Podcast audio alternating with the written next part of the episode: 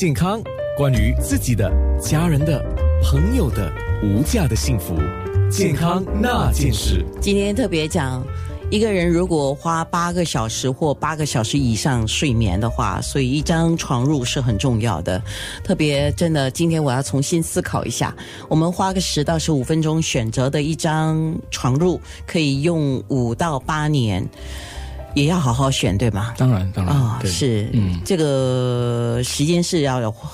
用一点心去花的哈。对对，因为有时候有的人他们呃花时间去选一一件一一件衣服，就花了几个小 时，可是为什么床就不花多点时间呢？那个是一个问题。不，是因为我们不太认识，嗯，对，对吗？所以认识了就知道嗯该、呃，大概从节目里面我学到几个东西。第嗯一，先要问你自己。诶你喜欢软的、硬的，怎么样的程度的？是要舒适的，还是要支撑的？嗯对再来呢，呃，当然你选择一张床褥，你一个人睡还是两个人睡，这对个是有不一样的。对还有就是床褥不能够用超过十多 年，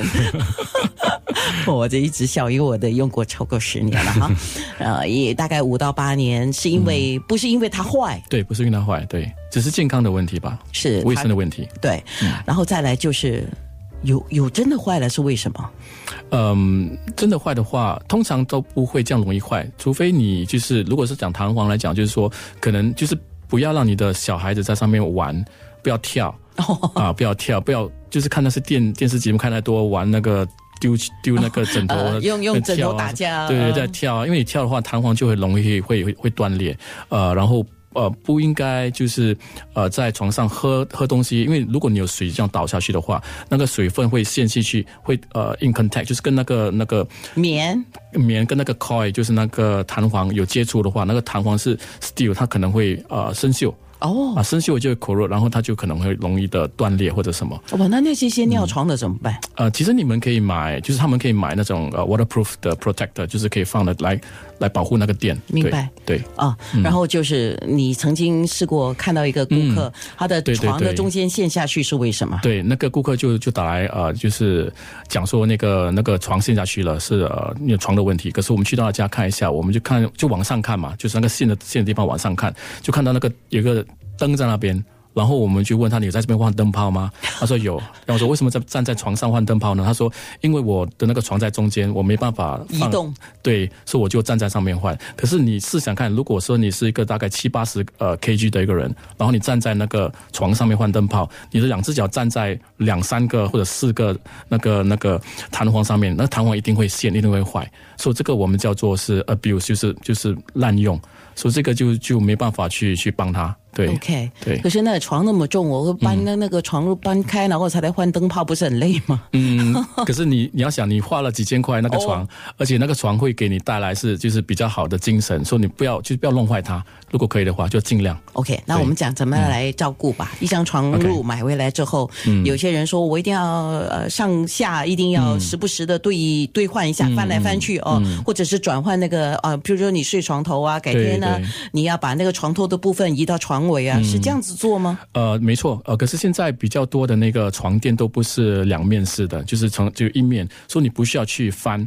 可是呃，rotate 就是你转是一定要的。呃，为什么？就是可能是两个人睡嘛，一个人可比较重，一个人比较轻，所以他们睡睡过后，他们的那个身体的那个硬。啊的那个印象会在那里，所以如果你不转的话，一边会一直陷下去，一边就会一直在上面，so not even，所、以就是不平。呃，再来的话就是说，嗯、就是如果你们要呃，你们可以就是用 vacuum，就吸尘机，你可以吸上面的东西，可是注意，因为吸尘机如果你把那个 nozzle，就是它那个。我不懂讲讲讲讲那个 floor 那个，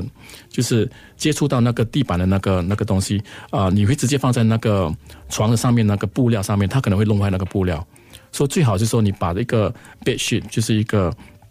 呃哦，我知道你的意思就是说，吸尘机对吸尘的话，不要直接接触到那个面料，对对对而是隔着那个床单或者隔着一层布。对对，搁这个布比较好为什么你是怕把那个面料给弄坏？弄坏。对，可一是定面料面料不是要来保护的吗？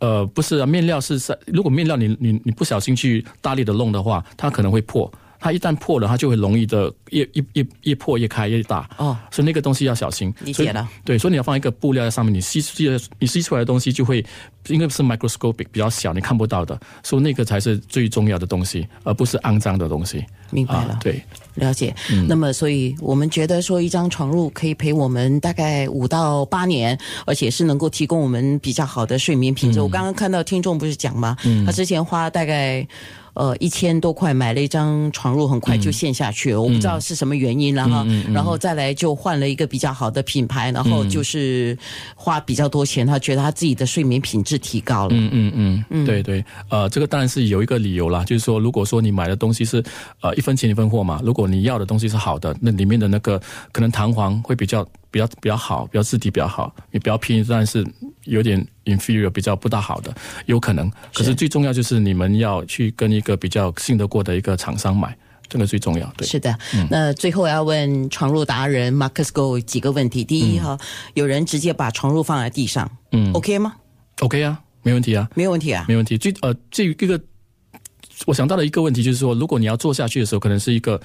很从很高你要做下去很很低，所以如果是年轻人没问题，老人家就不要。哦啊，因为理你解你整个人会跌下去嘛，而且那个比较比较难，容易爬上来，因为你脚可以上来，可是很难坐下去。老人家来讲，第二个问题是床褥放在那个床架上面嗯啊、那个床架多重要呢？